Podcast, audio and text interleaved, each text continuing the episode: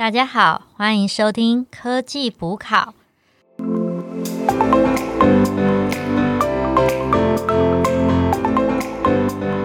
是主持人 Anna，嗨，我是 Alicia。我是 Alan，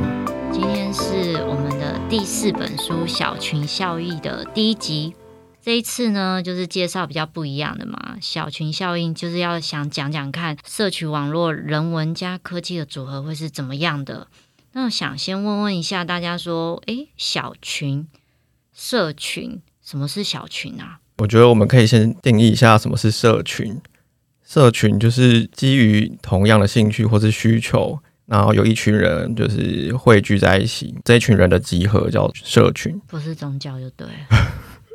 宗宗教感觉也也可以是一个社群。书中有提到说，各个明星级的产品啊，多半的应用都是透过这些无数的小群所促成的。不过，其实也没有明确定义到底小群需要几个人。书中是说，基本上小于二十人就是他定义的小群，但是也有些人做研究是用三十人以下的级别做归类，所以其实没有特别的去定义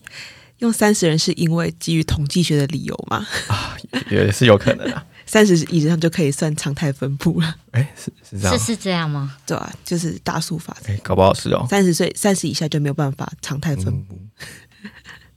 那再来，我觉得大我们要来探讨两个主题，就是大型社群没落，小型社群开始活跃，以及人人是不是都想进大群，但是人人又都是活跃在小群。刚讲到关于大型跟小群社群，我觉得除了一个是硬人数的一个限制之外，其实我觉得这有点像是比较相对的概念。就比如说，可能我们知道的，像 Facebook、Instagram 啊、Twitter 上面有可能数以亿计的一个用户，那可能相对来讲，你一个几百人或者是几千人的规模来讲。在这样的一个很大的用户基数上面，其实都算是蛮渺小的嘛。那我自己觉得，除了人数之外的话，其实还有另外两个比较可以区分比较大型跟小型的一个，就是它的一些互动的形式。因为社群本身有一个 social 字，其实是代表了人与人的互动。那只是说，可能大群社群是第一个，它是比较 public 的，比较公开面向，然后单点对单点之间一些连接，就像我们一开始用了 FB 一样。然后或者是说，可能单一热点对象无限多的一个点的连接，就像是比如说我们追踪了像是呃 Justin Bieber 或者追踪了像是 Blackpink 的人员这样子，然后就可能像是一种像特别是像 Instagram 啊 Twitter 上面的这样的一个互动方式。那小群的话，其实会相对比较封闭一点，那可能是强调一些可能这个群体里面集体的一个爱好目标，那可能他自己这个社群里面也有自己的一些呃社会阶层的一些样我觉得如果说是一个用聚会来比较的话，大概是一个像大型社群，就像是酒会，就像我们去，然后可能单点跟单点一个 social 的一个活动。那小群比较像是说是一个小聚，一个 meet up 的概念吧。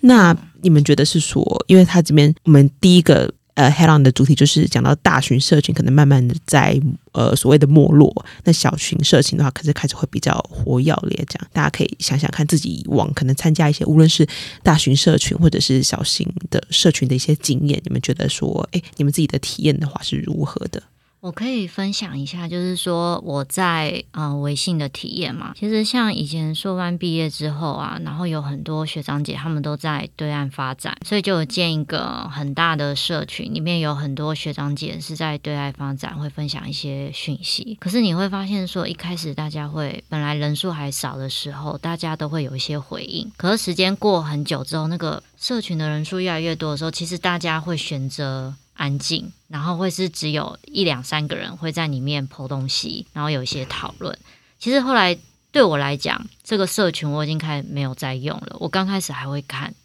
这就是像大群。可如果是像小群的话，就是像我在工作上啊，就是有很多时候我们就要及时沟通，跟对岸及时沟通一些工厂的问题啊，或者是跟一些对岸的同事，呃，或者是有一些可能是对岸的客户，那我们可能会用几个人而已。几个人的群组，那其实他就会一直艾特你，你就会马上发声，然后你也会很喜欢在里面讲一些事情，因为人数不多，你不会害怕。所以我觉得他讲的这个议题也蛮有趣的，的确哦，就是人数比较少的社群，反正大家比较敢发言，所以他会越来越火药。但是人数越多的社群，你反而会想很多，你不敢在里面 po 文。其实我也还蛮好奇一个点是说，像你刚刚讲的，就是可能硕班那个群组一开始其实是活跃，大家都还蛮就是可能热络一点，可是后面慢慢走向冷掉。其实这个心情的转变，我觉得也是十分有趣。就是哎，其实一开始大家是愿意互动，那后面为什么就是慢慢的安静下来了？我觉得这样的一个心情的转变，也是我们要探讨的一个重点。啊，Allen，你觉得呢？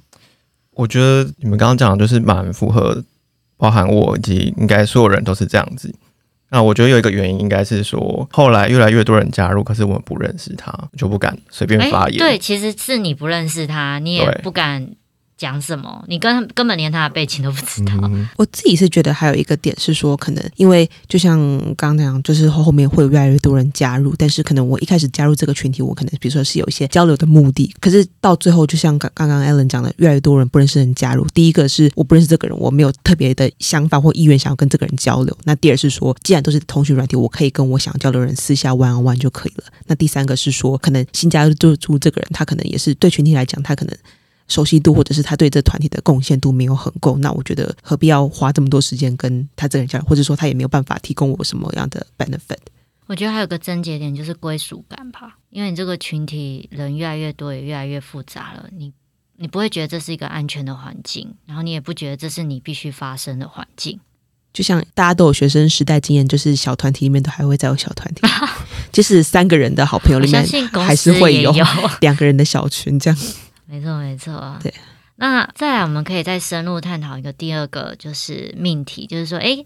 但是虽然说，哎，就是小群社群开始活跃了，但是其实大家都想要进很大的群，但是很 tricky 的是，大家都是活跃在小群里面。那其实，在二零一五年的时候，这本书啊，他找了一百二十四位他的读者，然后他发现说，哎，里面有百分之四十二的人哦，他其实是希望可以加入两百人以上的大群，然后只有百分之二十趴的人觉得说，嗯，我超过五十个人的社群就可以了，然后二十六趴的人觉得我喜欢加入很少的小群，就是很少人的小群，就是二十人以下的。其实会发现说，这个实验就高比例的人，他其实还是喜欢加入人数比较多的社群。但是我是觉得说，其实这些社群、这些群的目的，应该是说要做即时沟通。所以其实人数越多的时候，大家的声音或者是想法，例如说，今天 Alan 在我们的群组 po 了一句说，我觉得小群社群很无聊。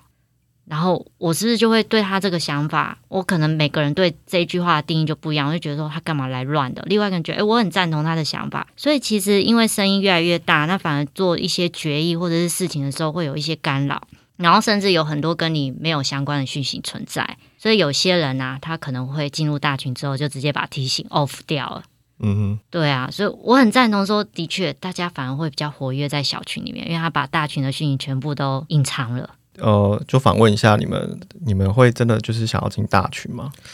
我觉得进大群跟小群的心情，其实两种群我都想进，但是我觉得两种群进的心情的不太一样哦。就是怎样的心情？我想这边会很多人讲到说，会想可能进大群，可是三的原因是因为你进了大群，可能这个群是我们讲好了两千人好了，你很难在这两千人里面取得就是比较主要发言的地位吧？我们会讲，就像说，就如果说这个两千人每个人都有一定的权重，你想拿到最早的权重的难度其实是比较高的。但是你如果现在是在一个五人的小群里面，基本上你拿到一个。发言的权重就是比较多人会回你，或者比较重视你的发言的几率会是比较高的，所以我觉得这是一个权重的差异吧。因为人人都想被回应，那除非是说你想要去这个大群，你确定你就是大家关注的一个焦点，或者你讲话是有分量的，那其实我觉得无论大群的话，你也会想去加入，那反而会受到很多人的追捧吧。就是我们讲的像是粉丝投资之类的，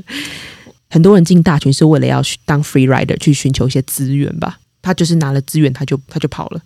我自己是我一定是要加入大群啊，我两个都要加。但是大群为什么一定要加入的原因，就是我在里面我不会想讲话，但是我想要得到所有的资讯。因为大群就是每个人有点像它是你 basic 要的东西，小群是加值的东西。但是你一定要先有 basic 嘛，所以如果你资讯比人家晚了一步，那你可能就会遇到不平等的状态。这就是我们讲的，大家想进大群都想要来拿资源，想要当伸手党。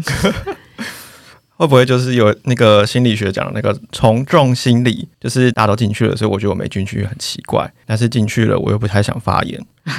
啊，我就是单纯潜水，我拿到我要的资源就可以了。所以我觉得这也蛮特别，就是说你看微腾讯这个公司在微信的的这个平台上面，它既发展了微信群这种小群的概念，可是它又发展了公众号这种概念。公众号就基本上就是一也是一样一对多嗯，去发布资源的嘛。就是我觉得其实大的巨头们，像 Facebook 也会有像粉丝团跟社团的差别，就是在这边。诶，那书中有提到，就是不论刚讲的那些例子啊，不论微信或是中国大家常用的社交圈，简单来说，大群就是沉默松散，小群就是紧密活跃。到底怎么样才可以称作一个优秀的社群？我觉得基本上是因为社群，我们讲像刚刚一开始讲的，讲到社群，其实还是强调互动，互动为第一优先。那无论是说我们互动的频率、次数、时间，那甚至是我觉得更重要的是互动的品质这方面，我觉得会是维系社群经营的一个很大的重点。那在这个前提之下，当然会有说，哎，如果彼此能互相熟悉更好，那或者说彼此能互相的信赖，那特别是说很多小群其实非常容易涉及一些金钱的往来，就比如说可能一些偶像的一些社群里面，他们会有一些可能集资要买专辑、要打榜这样的一个活动，或者是说要团购，比如说妈妈的群组里面要团购一些奶粉或者是婴儿用品，这个东西其实就是针对一个互信的关系去做一个集资，因为如果说搞不好的话，会弄到像诈骗这样子。嗯哼，所以说，我自己觉得是说，可能大家会期待说，一开始的小群其实是一个比较扁平化的组织，就是大家人人平等，就刚像我们刚刚讲的权重概念，其实一开始大家都会相信彼此是素人，彼此的权重是相等。可是发展到最后，越活络的小群，其实会接近比较 hierarchy。比较阶级化的一个组织哦，每个人的权重开始会有差异。那可能其中比较优秀的成员，或者是他可能具有一些独家的资源，比如说他有一些独家的消息啊，或者是他有一些福利管道。那甚至像我们讲的刚刚讲的一些可能偶像化的一些社群里面，他有一些语言翻译的优势，或者是一些创作的优势的话，其实他会受到大家的崇拜。那可能算是这个小群里面比较有分量的人。那大家会可能为了追寻他，他会跟他们有多一些互动。他这样的互动是慢慢的拉起来，他会比较像是阶层化的组织吧。所以说，我觉得一个小群里面，其实它其实是一个蛮从可以看到从人与人从平等到阶层化的一个设计，它其实不会自然而然发生，它就像是需要一个很精密的一个设计，那甚至说一些催化鼓励，然后去把这些整个积极度带起来，要不然像刚大家所讨论到，其实大群很多人都是进去当伸手党，然后我拿了资源我就走了，我当白嫖的就可以了。哎，我我想问一下，刚刚提到一个很有趣的观念，就是说小群之后会阶级化嘛，然后有些人会被吹捧嘛，但是它是不是就是也是一个发展成大群的一个一开始的状况？因为有人被崇拜了嘛，那就会有更多人加入这个社群啦，那这个群就不会只是在二十个人以下或者五十个人以下。所以其实我觉得所谓的大跟小，其实比较像是相对的概念。因为我自己也有加入一些微博超话或者一些微信群里面，其实真的有些很活跃的，其实可以到万人。我觉得那是基于这个平台的技术嘛，就比如说，可能这个平台如果现在只有十万人在使用的话，那你可能一百个、一千大的群就算大群。可是如果你现在是一个以上亿人使用的一个平台的话，那其实你几万人也还好，甚至像中国大陆那边就是有几百万人的，然后他们自己会内部在建群，然后去做不同的分工，甚至是情感交流，或是搞派系斗争之类的。这边讲的可能就是说，阿丽莎讲的比较是我们在外面可能基于兴趣相同的喜好嘛，但是还有一种就是公司行号，我不知道你们有没有，你们会不会说公司为了把你们紧密绑在一起，或者是你们案子上的 p n 要把你们绑在一起，创立了一些小群，然后也创立了一个大群，不管是在 Line 或是微信。那大群的话，可能就是所有的 project 的成员都在里面；小群的话，可能是针对 task，然后有紧急的状况需要处理，把一些核心的人员加进去。你们有这样子吗？有啊，我觉得大群就变成其实就有点像是公布栏的啦，大家就是嗯会在上面发布讯息。然后以我现在住的社区来说，还是超过两百个人的大群，每天就是大家就开始公告说要不要来团购什么东西。哎，不过我觉得这有一个很有趣的观点，讲到公布栏这个概念，那是不是我们可以联想到说，哎，如果说一些比较剩下公布性质这样的一种交流的群组，是不是可以用协作软体，比如说 Slack、Team 去做一个取代？那剩下的小群大家自己组，变成是说这样的，会不会会更有沟通效率啊，对不对？我觉得就变成说，像刚刚就讲到，如果说是是不是你这个所谓的社群的组织的目的，你是不是有一个共同的一个集体的目标？还是说就只是说哦，因为大家都是因为某种因素集住在某种时间空间之下，所以说大家觉得应该要来交流一下这种感觉。嗯，我觉得是一个目标导向，就是这个为什么要聚集在这边的一个目标导向，会影响到发展的不同。对，我觉得目的性很重要。我没错每个人我们都想加社群，大家一定都有一个理由。那符合那个理由，我们才会想要为了这个理由去跟其他人做讨论或是互动。对啊，如果里面都不认识我，其实我也不太想要分享我的见解，或是浪费我的时间在上面。对，我觉得浪费时间这件事蛮重要的。嗯，特别是现在要做的事情那么多，而且特别是刚刚讲到嘛，工作时间，可是我还有很多私下时间想要留给我自己的私生活，我不一定要再做这个交流。讲到这个，我就好奇问一下大家，你们现在每个人大概都有几个 Line 的社团啊？嗯，蛮多的耶。像我有一百多个啊，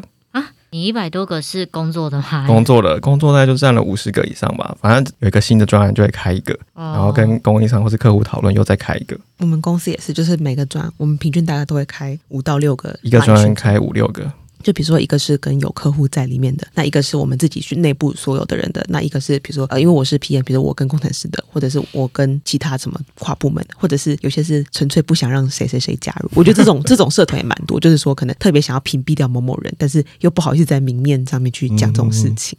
嗯，我这边的话是我们还有蛮有一个默契啊，工作就用微信，个人生活的话就用 Line，所以就是微信很多群没错，但是我们还会尽量就是不要使用 Line 这样子，这样会不会比较好一点？呃对，好像也有些公司是，比如说可能他工作是 Skype 或者是内建的。嗯，诶，那除了我们自己亲身的例子啊，现在其实大陆跟台湾分别也有很多知名的小群，不知道大家可不可以分别举两个例子？嗯，我觉得其实刚因为刚刚讲的，很多人都讲到微信嘛，然后微博这种东西，其实我觉得中国大陆算是走在比较前面这个部分。那我就针对。特别是微博超话这地方，可能跟大家分享一下好了，因为它其实有点像是大家有听过 IP 经济吗？嗯，它其实就是一个，可以帮我们介绍一下吗？它也就是一个，我们可以说是一种授权化的商业模式。那比如说，可能我们以商业的角度来看，它就是一种透过授权的关系，然后可能比如说获利来源包含像是授权费或者是周边商品收入、联名产品这样的一个角度。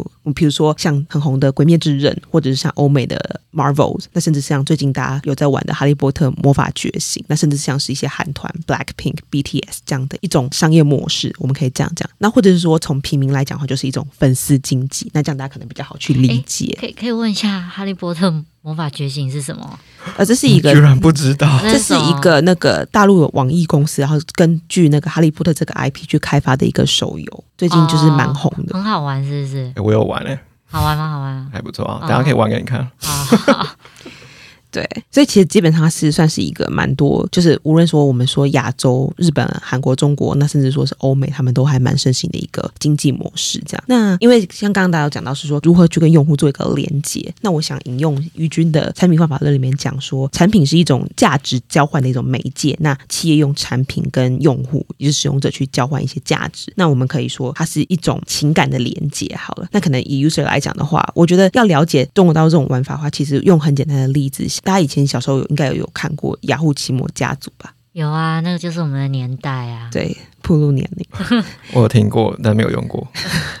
它其实就是一个比较。特别强调兴趣爱好主题的一个讨论互动嘛，但是因为已经那毕竟也是很久很多年前的东西，那现在随着互联网的一个发达，然后从以往的可能纯留言的一个交流，那更去强调一些社交的功能，那比如说包含的是一些比如炫耀或者是二次创作等等的，那变得是说可能我们就以刚刚娱乐圈来讲哈，特别是像是可能粉丝跟明星之间，它会有一个情绪的连接，那甚至到最后你会有一种像是在养成这个明星。让他从可能越来越红这样的一个过程中去形成一种养成式的追随，那中间的关系会更加的紧络。那比如说，可能平台会只根据这样的一种可能养成的关系去做一些平台规则的一些设计，比如说刚刚讲的一些他们会设的一些社群，然后在微博上面叫做微博超话，那可能会有一些，比如说每日签到活动，然后还有甚至说可能超话的排行榜，就比如说 A 明星、B 明星、C 明星，然后每天会排序，那可能越排越前面的话，其实会可以让。比如说，未来想要找一些明星去做一些可能拍电影或者拍广告的一些厂商，他们会更去用量化的数据去看出这个明星的一些活络度、热流度。所以也就是说，他会创造一些所谓的流量的概念。就像我们先前上一本书有讲到关于就是 popularity，然后还有就是甚至包含说用户的一些粘着度，那变得说它其实可以做跟商业做一个连接。哎，我觉得对他，很厉害，可以。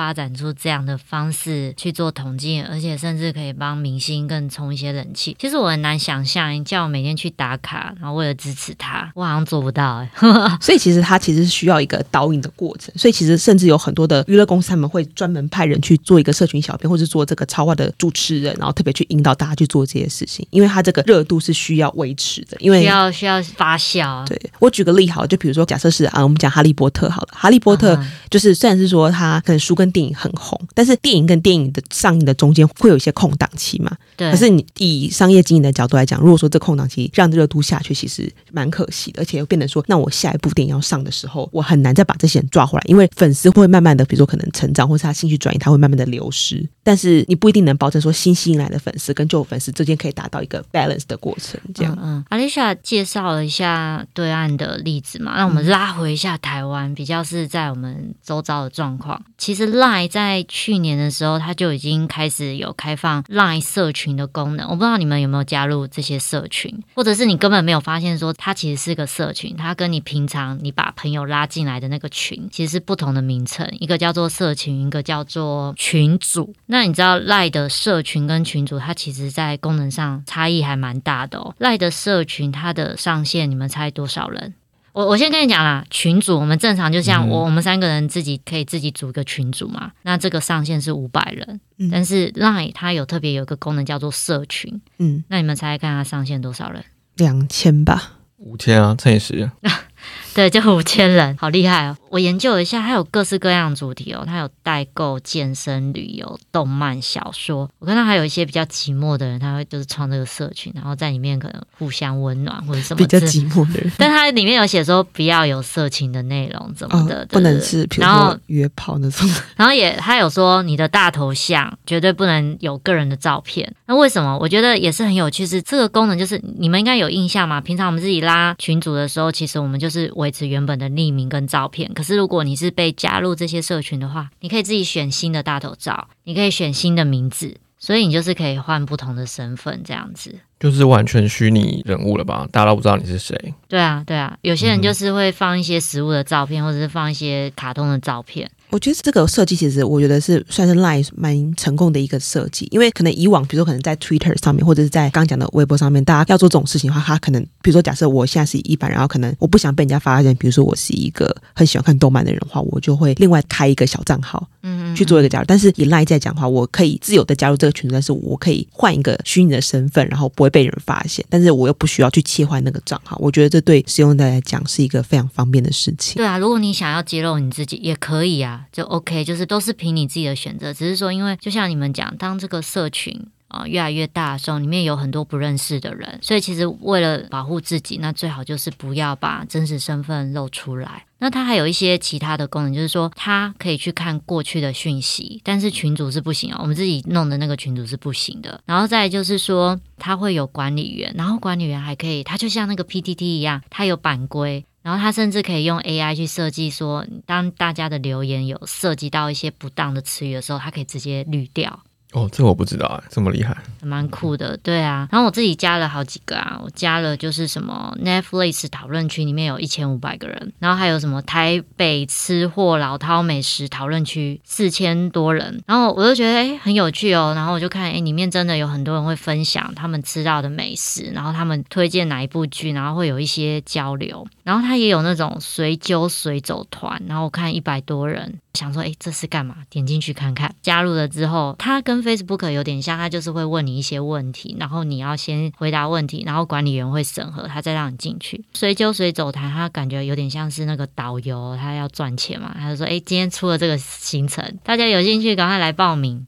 那我觉得这其实也是一个另类的商业模式。然后还有那些代购，就是什么名牌包，我这边卖五折哦，然后弄出来，很多人真的会回应诶，而且这真的是你要加入那个社群才知道的资讯诶。嗯哼，对啊，还有一个有点变态的，我看到一个美足控，然后那个美足就是脚的意思，美足控，然后他还上面标题写说纯以技术艺术角度欣赏，所以所以是会有大家会分享自己的照片吗？应该是分享，比那是男生男生，的，哦，就是男生的，他们回说可能有些是去旅拍，或者是可能明星的那种，然后就觉得说，哎、就是他们就基本上就是欣赏足部这样。哦了解。他标题一直强调艺术角度，艺术角度。不过我觉得像这种就是特别需要匿名的一个社群，因为可能搞不好其实发现真实身边都是了不起的人物。嗯嗯哇，其实真的蛮多的。像我自己也有加，比如说股票啊，或是那种治安分享。其实就是也可以看到总归以上啊，比如说大陆还是台湾这些成功的社群，其实都有一个共同性啊，大家其实都会有一个目的性，目的非常明确，然后根据自己的目的可能会有不同的主题。所以简单来讲，成功的社群必须要有共同的明确的目标，那对才能够成功的经营。那我想未来或许我们可以针对不同的地区啊来做讨论，是不是这个成功的模式能够沿用到各个国家，还是某些地区有其特殊的特性，所以经营的方式也不一样。地域性啊啊，localization，对地域性，感谢补充。对啊，尤其是对岸真的发展的很厉害，然后钱就是这样嗯的冒出来。我们台湾也在发展，但是还没有像对岸这么的茂盛，所以我们可以看一下对岸的例子，然后之后再来慢慢探讨说是不是可以发展到台湾，甚至全国都是全球啦，都可以这样子使用。好了，那今天就讲到这里啊，差不多了。好哦。OK，那我们下次见，谢谢大家，拜拜，拜拜。